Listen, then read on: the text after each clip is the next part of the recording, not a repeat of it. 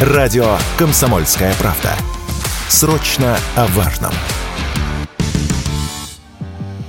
Ритейлеры пообещали не поднимать цены на алкоголь до Нового года. Как заявили эксперты рынка, именно перед главным зимним праздником торговые сети делают свою главную годовую выручку в сфере горячительных напитков. Так, например, за новогодние праздники продается до 25% годового оборота шампанского. Однако уже в начале следующего года ожидается повышение цен на все виды алкоголя. И тогда продавцы отыграют недополученную выгоду сполна. Как рассказали специалисты, повышать с началом года цены на водку и коньяк стало традицией в нашей стране. Особенно это скажется на на зарубежных напитках. Об этом радио «Комсомольская правда» рассказал директор некоммерческого партнерства «Клуб профессионалов алкогольного рынка», кандидат экономических наук Максим Черниговский. К сожалению, это уже стало такой не очень доброй традицией. Это повышение цен на алкогольную продукцию с начала года. 2024 год будет не исключением из этого правила. Цены на всю алкогольную продукцию растут, но вот растут по-разному. Дело в том, что на российский алкоголь цены вырастут, но сравнительно незначительно. В первом квартале я ожидаю следующего года повышения в среднем на 5-6% на все виды э, алкоголя российского производства производства. А вот что касается уже ситуации второго квартала следующего года, вырастут цены, вырастут значительно.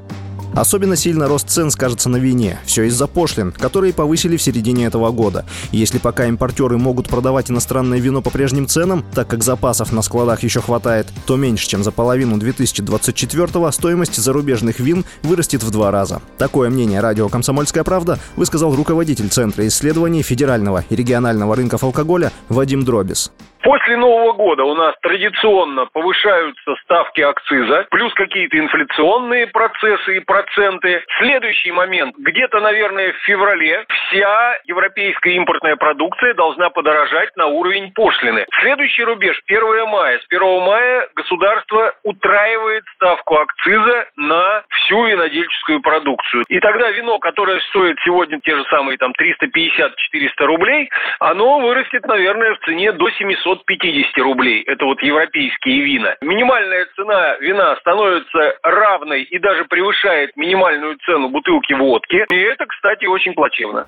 В этом году цены на алкоголь тоже выросли, хотя и не так резко, как ожидалось. Например, средняя цена водки в России увеличилась на 3% и составляет около 700 рублей. Стоимость отечественного коньяка поднялась на 1,5% и доходит до 1350 рублей за литр. Василий Воронин, радио «Комсомольская правда».